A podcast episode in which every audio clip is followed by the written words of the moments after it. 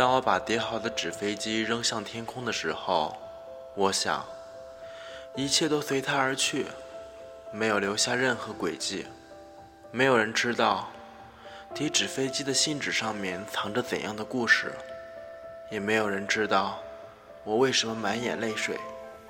青春，就是飞走的一架架纸飞机，也许被遗忘在远方，也许无时无刻在你的内心盘旋，从未落下。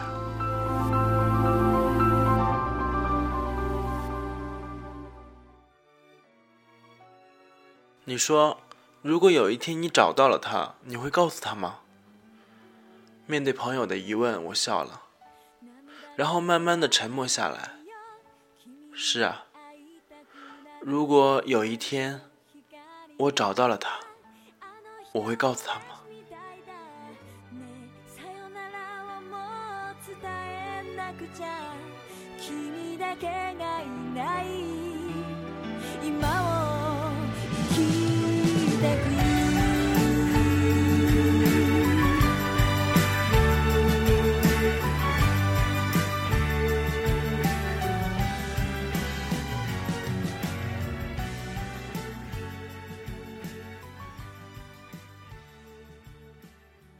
小学四年级，我转校了。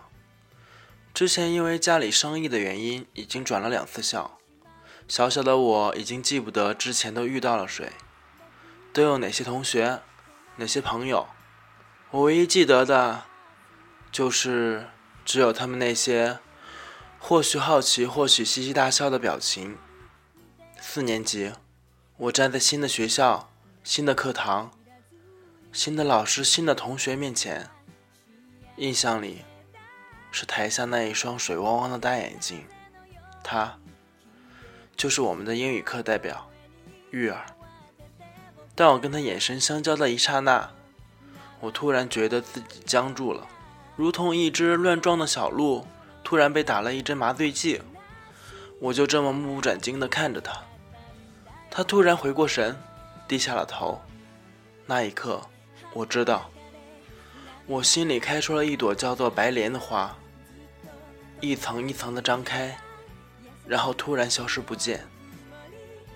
我叫明，之所以叫这个名字，是因为妈妈希望我如同名字一般，会被别人深深记住。如果真的被人记住，那该多好！你好，我叫明。是你的新同桌，以以后希望多多帮助。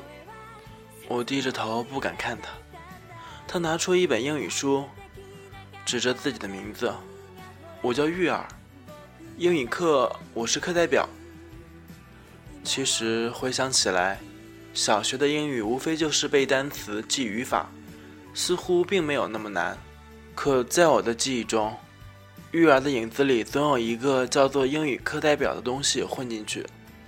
那时候，我还傻傻的竞选了语文课代表，跟育儿一同收发作业，和育儿一起探讨各种十万个为什么。我热爱学校，热爱上学，因为那里的同桌叫育儿。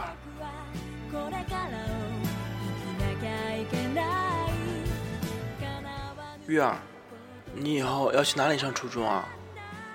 玉儿笑了笑，可能是第一初中吧。你呢？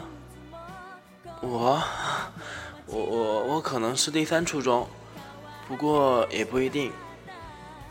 我们都笑了。不过，我那时候真的很想告诉他，我要去的，真的希望和他是一所学校。那时候我酷爱画画，所以作业很多都落下了。如果不是玉儿把作业给我抄，我都不知道要在走廊站多久。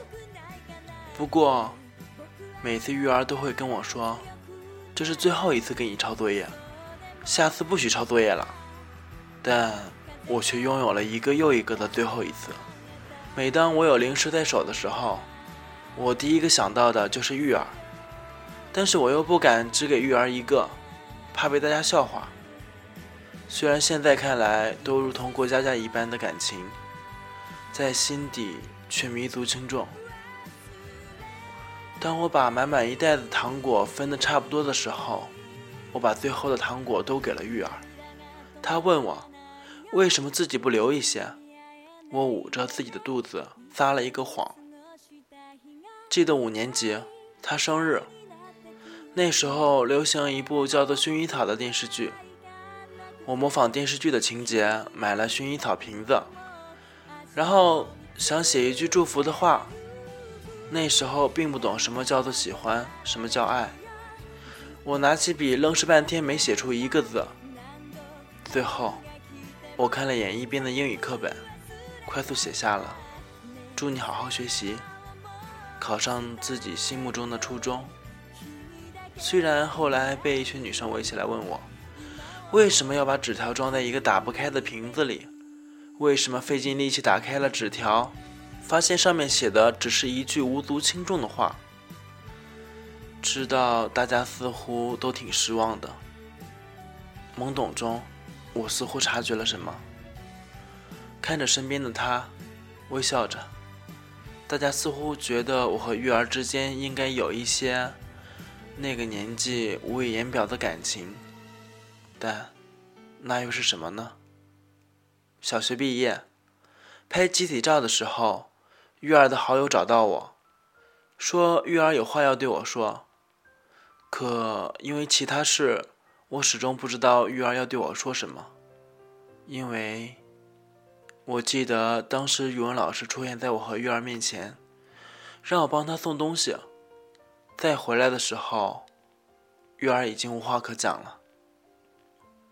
小学就这么匆匆结束了，记不得。那年是盛夏还是寒冬？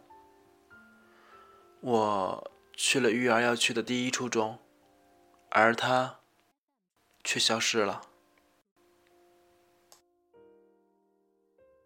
初中突然觉得学习是一件多么枯燥的事情，慢慢熬到了初二，班里来了转校生，我们聊到了他之前的学校，居然从他口中听到了玉儿。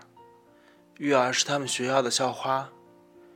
第三初中，我曾经要去的学校。我也拿到了玉儿宿舍的电话，在晚上八点，怯生生地拨通了第三初中女生宿舍的电话。你好，我找玉儿。电话那头等了一会儿，就听到玉儿熟悉的声音。时间突然凝固在她开口的那一刹那，我扑通扑通的心跳突然变得平静下来。如此祥和，玉儿，电话那头真的是玉儿。后来我们每天晚上都聊到很晚才回去睡觉。再后来，耳闻玉儿在学校被男孩子追求。再再后来，耳闻玉儿有了男朋友。我不知道为什么，从那时候开始，我跟玉儿电话的时候，总觉得有一双仇视的眼睛在盯着我。明，我要回四川了，想去峨眉山。你要去当尼姑吗？如果我去当尼姑，你陪我当和尚好不好？我当时听到玉儿这样说，本来想说好的，可是脑子里乱乱的，那双仇视的眼睛又在背后发光，最后，居然是喊出来的。你不是有男朋友了吗？空气被冰封，所有尘埃都不动了，就这么安静着，安静着。电话突然挂断了。我喝了口矿泉水，看着天空。朋友问我：“你说，如果有一天你找到了他，你会告诉他吗？”我微笑着，沉默。